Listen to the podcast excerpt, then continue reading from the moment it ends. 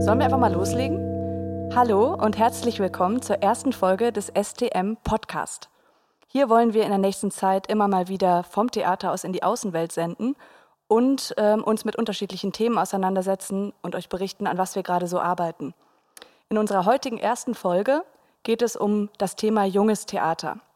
Ich bin Larissa Bischoff, Dramaturgin hier am Theater und mit mir hier im Studio des Schlosstheaters sitzen hier noch drei weitere Gäste. Einmal Katrin Lehnecke, Theaterpädagogin hier am Haus für den Jugendbereich. Hallo Katrin. Hallo.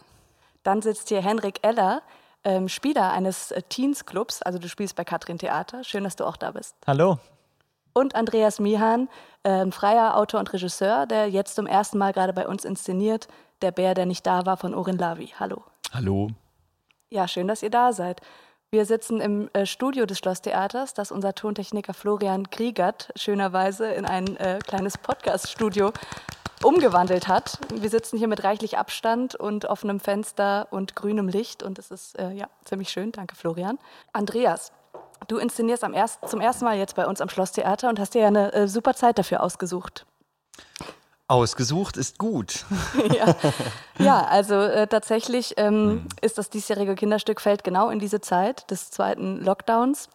Eigentlich wäre äh, jetzt am Sonntag die Premiere, ähm, 29. November. Die ist äh, abgesagt, weil wir ja gerade im Rahmen der Theaterschließungen nicht spielen können. Trotzdem bist du ja natürlich ähm, auf Hochtouren dabei zu proben, das Ding sozusagen fertigzustellen.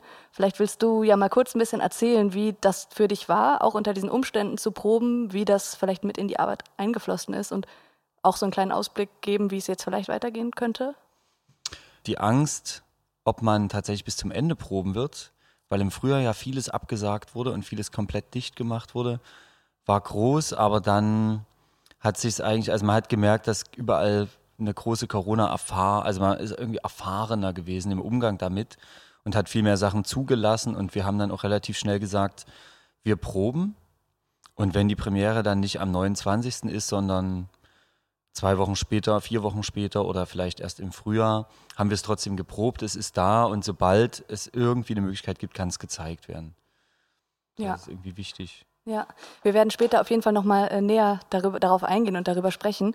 Ähm, jetzt fände ich es interessant, auch von euch beiden erstmal kurz zu hören, wer ihr seid, wo ihr herkommt und wie ihr gerade von der Situation betroffen seid. Katrin, du bist ja aktuell mit zwei Spielclubs dran, beziehungsweise nicht dran. Es ist ja so, dass während zur Berufsausübung wieder geprobt werden darf, das Spielangebot für Kinder und Jugendliche gerade nicht stattfinden kann. Wie läuft das gerade so? Genau, also äh, es läuft total unterschiedlich. Ich habe das auch ein bisschen davon abhängig gemacht, wo gerade diese Projekte inhaltlich stehen und ähm, was da so geht. Also der eine Spielclub ähm, pausiert jetzt erstmal gerade und äh, hofft, dass wir dann bald die Proben wieder aufnehmen können, weil die einfach schon an einem Punkt sind, wo sie, wo es nur noch um szenisches Proben geht und gar nicht mehr so krass um inhaltliche Entwicklung. Und der zweite Spielclub, der Teens Club, in dem Hendrik auch mitmacht, ähm, die haben sich jetzt entschieden, dass sie gerne weiter auf Zoom proben möchten, was natürlich erstmal ein ganz anderes Proben für uns ist. Was sich aber in diesem Falle angeboten hat, weil die Gruppe selber eine Stückentwicklung macht und da eben auch Texte geschrieben werden müssen und es wichtig ist, auch erstmal irgendwie Thesen zu finden. Und ähm, das funktioniert tatsächlich auch online, aber es ist natürlich so, dass jetzt nicht mehr so viel gespielt wird wie vorher. Aber da kann Henrik auch was zu sagen, denke ich. Das ja, stimmt. Gerne. Ja. Also ähm, ich war erstmal total überrascht tatsächlich, wo wir das erste Mal geprobt haben auf Zoom. Also ich konnte mir das überhaupt nicht vorstellen tatsächlich. Ich dachte so Theater, das lebt ja natürlich davon, dass wir alle zusammen in der in der Gruppe zusammenkommen und dann als Ensemble zusammen die unsere Ideen auch dann direkt praktisch umsetzen, direkt improvisieren, direkt uns versuchen und ja, quasi die anderen nicht mehr zu sehen, das Ganze dann plötzlich irgendwie online zu machen, das war schon, das war schon eine Umstellung. Aber ich war dann ähm, irgendwie ganz überrascht tatsächlich, weil ich muss sagen, einmal, dass die Technik geklappt hat. Das ist ja bei Zoom auch immer nicht ganz so ähm, selbstverständlich. Und dass wir dieses Vorbereiten, dieses Plan, dass ähm, das echt Spaß gemacht hat mit der Gruppe, in der ich drin bin. Also wir haben da wirklich ganz, ganz tolle Gespräche geführt, haben uns da ausgetauscht was ich glaube auch sehr für mich sehr schön und sehr wichtig war in der aktuellen Zeit, dass man sich auch dann hingesetzt hat abends und dann mit allen gesprochen hat und dass quasi der Kontakt dann auch weiterhin jetzt besteht. Es war distanziert, aber trotzdem. Und ihr trefft euch weiter regelmäßig einmal die Woche? Ganz genau. Also immer sonntags haben wir uns dann im Nachmittags-, frühen Abendsbereich so eine schöne Stunde ausgesucht. Da kann man dann ganz wunderbar sich so ein kleines Teechen machen und so ein paar Kekse bereitstellen. Und dann kann man da ganz nett nachdenken. Und würdest du sagen, dass ihr dann eher sprecht und entwickelt oder gibt es wirklich auch Momente, wo ihr dann spielt, so über Zoom? Na, also spielen, das haben wir noch nicht probiert, aber ich könnte mir durchaus vorstellen, dass wir vielleicht auch da einige Sachen machen. Also, wenn man die Kamera etwas weiter wegstellt und dann irgendwie sich probiert, ich denke, das könnte auch funktionieren. Ah, ja. Wir haben jetzt erstmal relativ viel mit Bildmaterial gearbeitet in den letzten Proben, weil man eben auf Zoom ganz gut den Bildschirm teilen kann und irgendwie darüber ins Gespräch zu kommen. Und was Hendrik gerade meinte, dass das am Anfang schwierig war, sich das vorzustellen, das ging mir total ähnlich, aber was eben so ein Wunsch aus der Gruppe und auch mein Wunsch total war, war dass, weil, also die haben auch schon den ersten Lockdown miterlebt und da haben wir auch erstmal nichts gemacht, weil die Gruppe noch ganz neu war und sie sich auch noch nicht so gut kannten. Und jetzt ähm, beim zweiten Mal wollten wir uns nicht nochmal unterbrechen lassen. Und ich glaube, es funktioniert erstmal ganz gut, so eine gewisse Kontinuität beizubehalten und so auch inhaltlich irgendwie dran zu bleiben und wie Henrik eben auch sagt, mit den anderen im Kontakt zu bleiben, wenigstens einmal die Woche. Es ist also besser, als sich jetzt irgendwie mehrere Wochen gar nicht zu sehen. Hendrik, ähm, wie ist es gerade in der Schule? Also ähm, die Schule findet bei mir im Moment noch ganz normal statt. Ähm, tatsächlich ist es so, dass immer mal wieder Corona-Fälle auftreten, bei uns in den Klassen, in den ähm, einzelnen Kursen auch. Ich bin jetzt in der 10. Klasse. Das bedeutet, dass quasi alle Schüler gemischt in verschiedenen Kursen zusammenkommen. Das ist natürlich dann schwierig, wenn ein Corona-Fall ist. Da muss man natürlich gucken und muss dann gegebenenfalls auch ganz, ganz viele isolieren. Heute war das ganz lustig im Kunstunterricht. Da war eine Schülerin in Quarantäne und dann hatte der Lehrer sie auch per Zoom zugeschaltet, hatte dann in die erste Reihe seinen Laptop aufgebaut und hatte dann ähm, sie zugeschaltet. Das erinnert mich so ein bisschen an diese Filme, wo auch immer dann diese Leute auf so Wagen reingefahren werden und so Bildschirme und dann so sprechen. Das war ungewohnt, aber gleichzeitig auch ganz lustig und auch mal eine andere Erfahrung. Ah, ja, interessant. Und ähm, Andreas, du hast ja schon mal kurz erzählt, dass bei euch jetzt in der Produktion alles ein bisschen anders ist. Ähm, inwiefern hat denn diese ganze Sache mit Masken und mit Abständen zu Proben, inwiefern ähm, hat das die Proben beeinflusst? Oder glaubst du, dass es da eingeflossen ist in die Arbeit? Also wir thematisieren es ein bisschen. Es gibt so eine Szene, da trägt eine Schauspielerin so ein Windrad vorbei und pustet auf das Windrad, aber mit Maske und es dreht sich dann nicht. Aber sie pustet trotzdem weiter. Das ist ganz herzzerreißend, weil es so. Es geht halt so vieles ohne Maske. Äh, mit Maske geht halt vieles nicht. Also ich habe auch entsch entsch entschieden als Regisseur, ähm, dass ich dann Face Shield nehme, weil ich einfach festgestellt habe, wenn ich eine Maske aufsetze, die Schauspieler spielen ja irgendwas und die gucken trotzdem die ganze Zeit, wie, wie guckt denn der Andreas?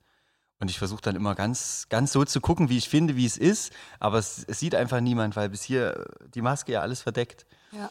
Und mit Face Shield geht das besser. Also dann kann ich auch mal so ein bisschen lächeln oder ein bisschen oh. Und dann ist schon klar, was, wie, was ich davon halte, was die, was die machen. Und also Inhalt, also ästhetisch macht man jedes Mal eine, also jedes Mal irgendwie was Künstlerisches, damit irgendwie klar ist, was die Maske nochmal bedeutet oder so? Oder nimmt man es einfach mit und dann haben wir uns eigentlich jetzt entschieden, dass man sie einfach mitnimmt, weil sie so omnipräsent ist, dass wir jetzt nicht auch noch die Ebene einbauen wollten. Ähm, wir erzählen noch eine kleine Geschichte, was es mit der Maske auf sich hat oder auf sich haben könnte oder erfinden noch irgendeine außerirdischen Geschichte mit dazu, die auf die Erde kommt und den Menschen ihren Atem wegnimmt, um selber ihren Babys Atem einhauchen zu können oder sowas, haben wir alles dann weggelassen. Das mhm. ist irgendwie. Ja. Blödsinn. also ein bisschen behindernd und ein bisschen bremsend, aber ähm, dann doch gar nicht so schlimm, wie man es dachte. Mhm. Also ich habe es mir auch schlimmer vorgestellt. Ja. Magst du vielleicht mal kurz in zwei, drei Sätzen sagen, worum es da geht in dem Stück? Ich glaube, das können wir gar nicht voraussetzen, der Bär, der nicht da war. Der Bär, der nicht da war. Da geht es um einen Bären, der. Der Bär, der nicht gespielt werden konnte. Der nicht da war, genau. Der Bär, der nie gespielt wurde. Einmal geht es darum, dass es keinen Bären gibt, aber es gibt einen Juckreiz und der Juckreiz will gekratzt werden und findet einen Baum, an dem er sich selbst kratzt und dann beginnt Fell diesen Juckreiz zu bedecken. Und ähm, dann wird das Fell immer größer und es entstehen Arme und Beine und irgendwann, pong, es ist da, es ist ein Bär. Eigentlich ein Bär, der da steht und fragt, ja, wer bin ich denn? Weiß ich ja gar nicht. Wie finde ich das denn raus? Naja, indem ich vielleicht jemanden mal irgendwo treffe. Und dann merke ich ja, ob ich nett bin oder nicht. Mhm. Und dann geht er so los, trifft diese verschiedenen Leute und merkt am Schluss dann, dass er ähm, bei manchen Leuten ein netter Bär ist, dass er Blumen ganz schön findet und dass er ein super Taxifahrgast ist. Und das reicht ihm dann erstmal. Und da ist es schon mal ein guter Grundstock, darauf kann man aufbauen. Ja, hören wir doch mal kurz rein in eine Probe von Der Bär, der nicht da war. Es spielen Ensemblemitglieder Elisa Reining, Matthias Hesse und Emily Klinge. Du? Ja? Bitte sei mal ehrlich mit mir, ja? Weißt du zufällig, wer ich bin? Du bist der netteste Bär, den ich je kennengelernt habe. Wirklich? Das ist so schön. Uh,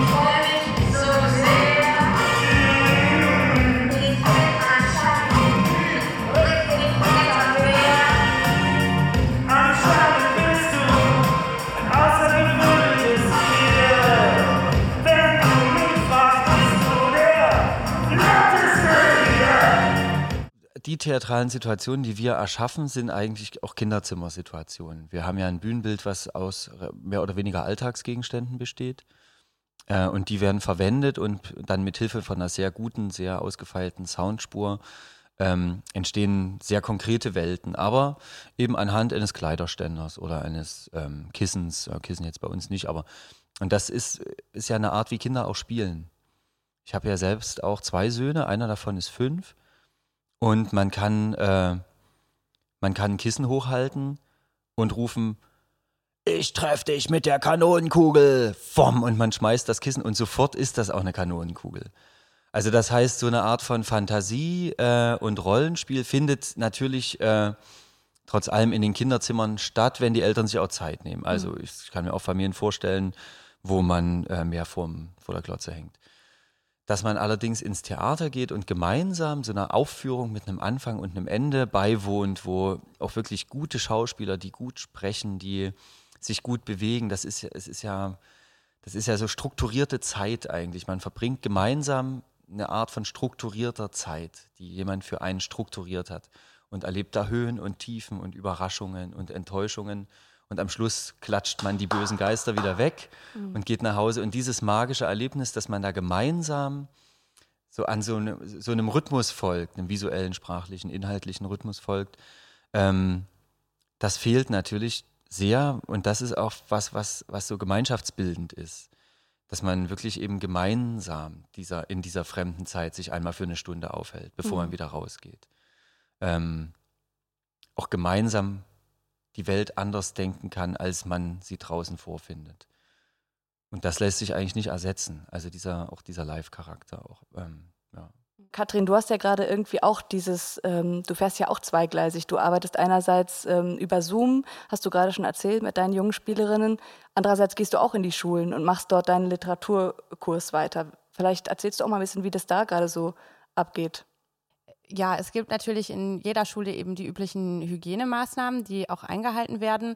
Es ist eigentlich jetzt auch schon von den Schulen so entschieden worden, dass wir die Sachen am Ende, die wir jetzt in dem Literaturkurs äh, theatermäßig erarbeiten, nicht aufführen dürfen. Also auch da stellt sich jetzt die Frage, wie macht man es? Wird dann ein kleiner Videofilm darüber äh, gedreht oder ähm, was kann man sonst noch so für Formate entwickeln?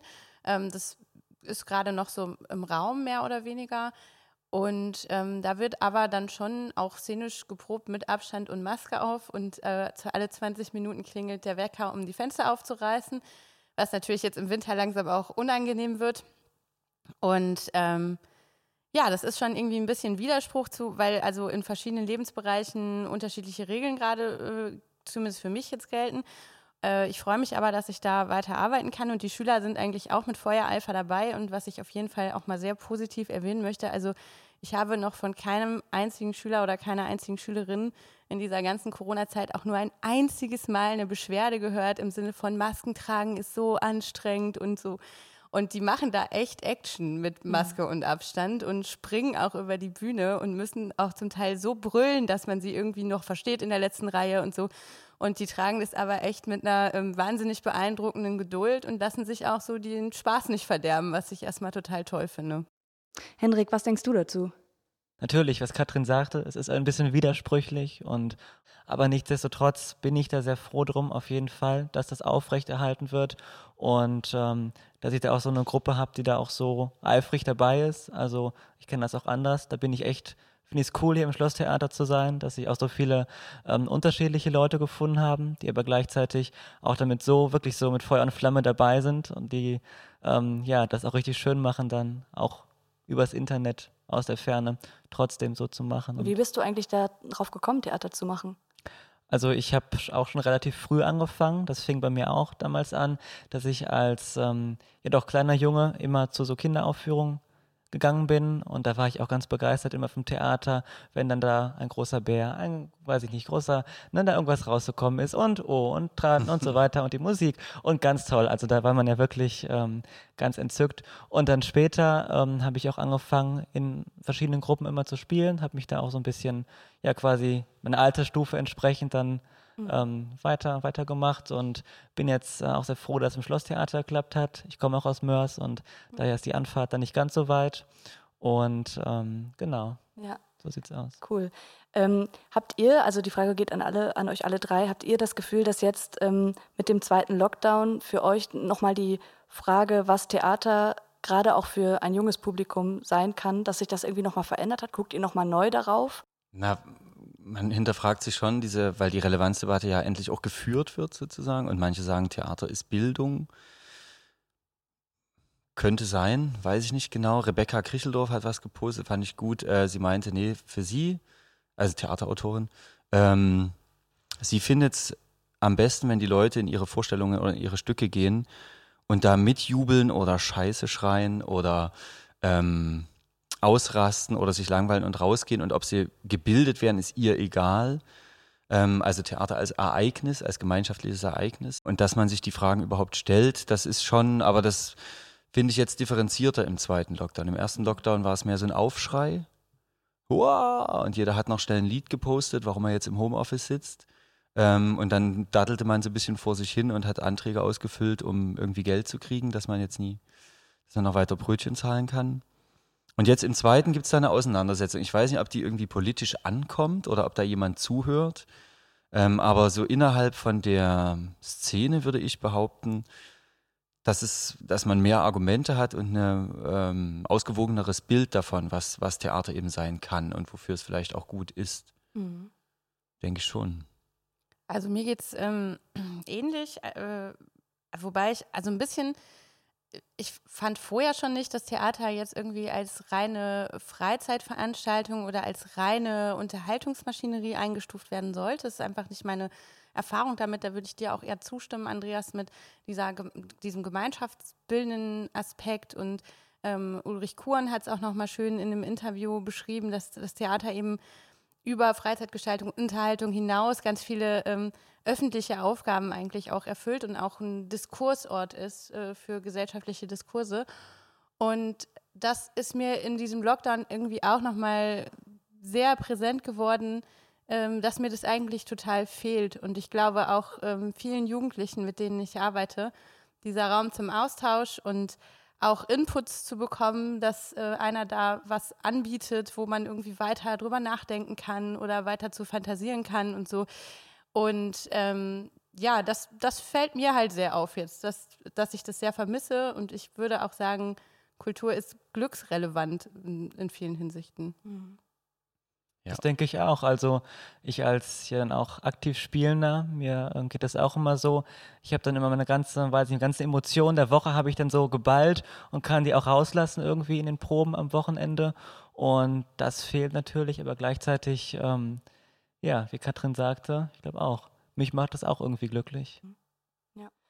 Hendrik, du hast das auch gerade schon so ein bisschen beschrieben. Also das ist ja auch für dich, wie du sagst, mehr als eine Freizeitgestaltung, oder?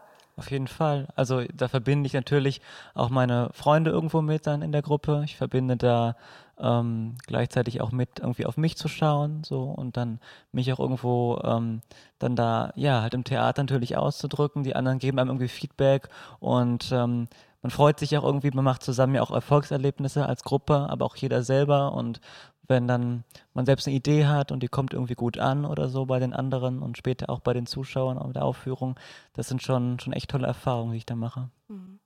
Ja. Wie geht es euch denn mit diesem Thema digitales Theater? Wir haben gerade schon so ein bisschen gesprochen, dass das für manche Sachen nicht so in Frage kommt. Ähm, seht ihr da irgendwie Potenzial, gerade auch im, im, im jungen Bereich?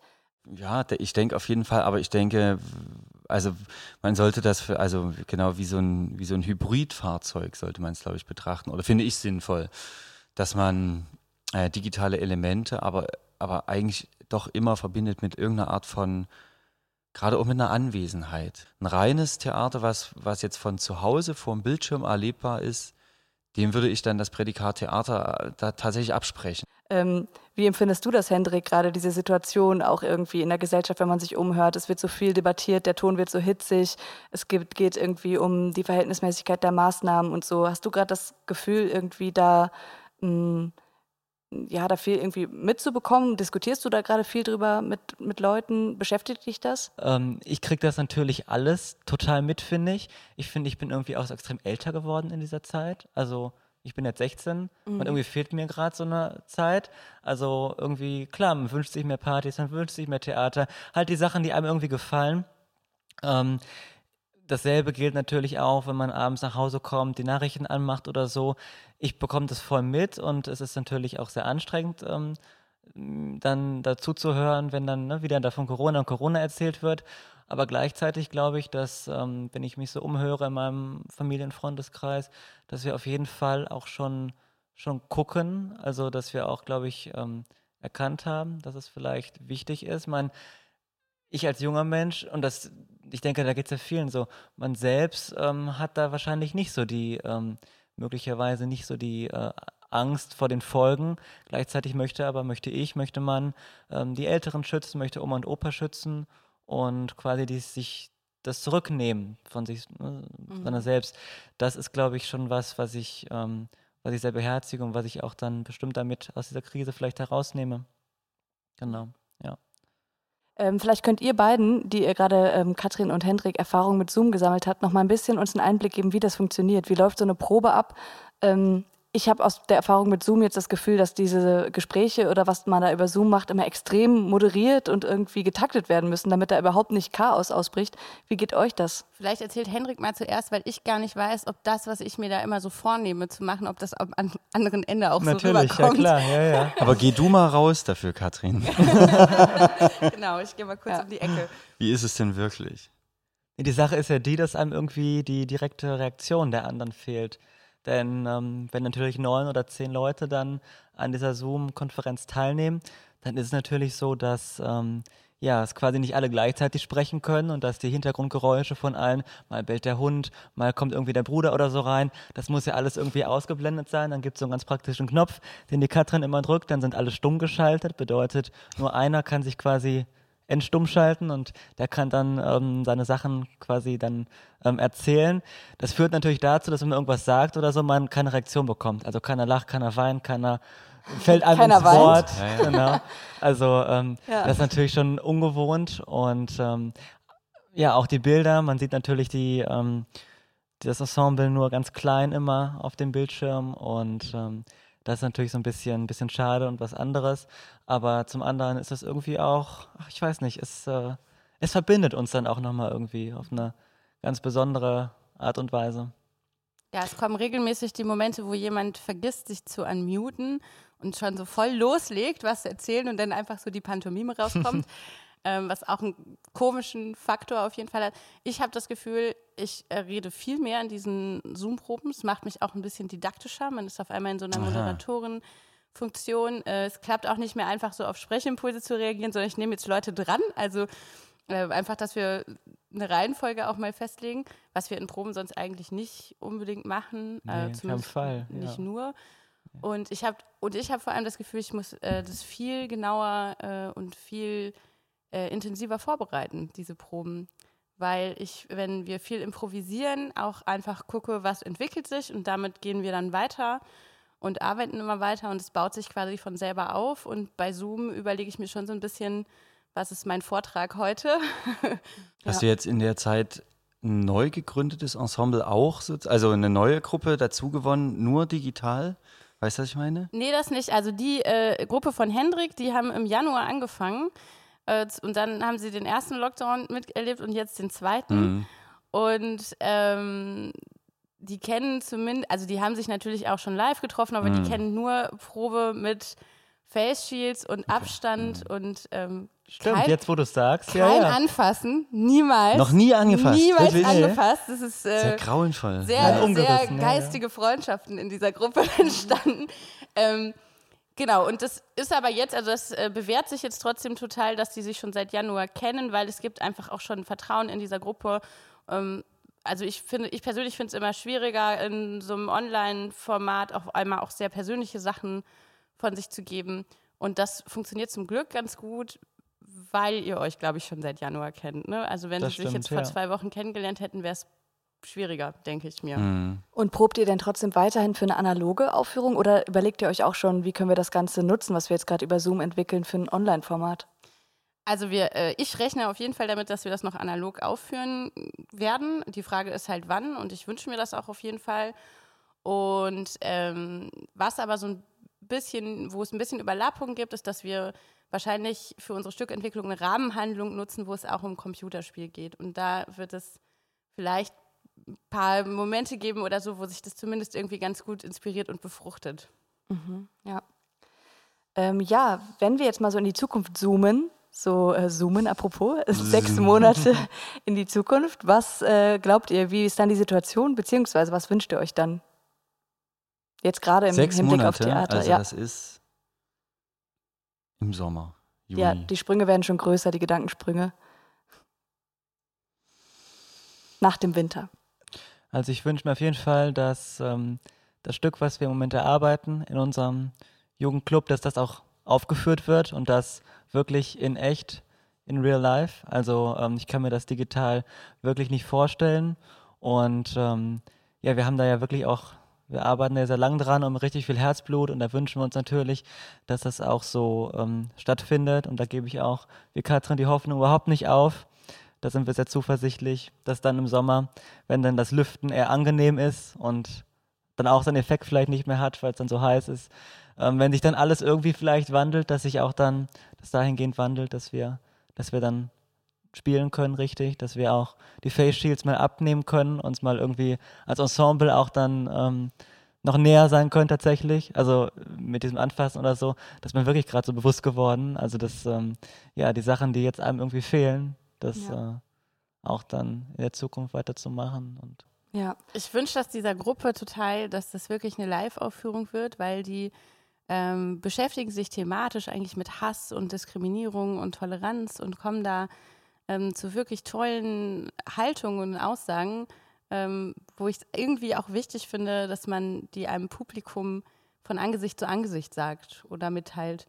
Ähm, und das wäre einfach wirklich ein, ein Qualitätsverlust, glaube ich, wenn es nur online stattfinden würde, weil es eben nicht um die Online-Variante davon geht. Also es ist jetzt kein Stück über Hate Speech oder sowas, ne? Ja. was sowieso eher in den sozialen Medien zu verorten ist.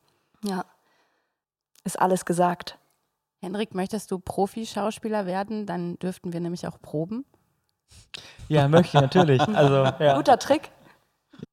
Na gut, dann sage ich Dankeschön. Es war Ja. schön, die erste Folge des SDM-Podcasts mit euch aufzunehmen. Mal gucken, wie es weitergeht. Hoffentlich haben wir keinen Quatsch erzählt. Na, mal sehen. Das müssen andere entscheiden. Hoffentlich haben wir ein bisschen Quatsch erzählt. Ja, stimmt, hoffentlich. Wir hat auf jeden Fall Spaß gemacht. Das hat es. Und Schön, dass ich hier sein durfte. sehr schön. Vielen Dank. Danke an euch. Ja, danke. Tschüss. Ciao. Ciao.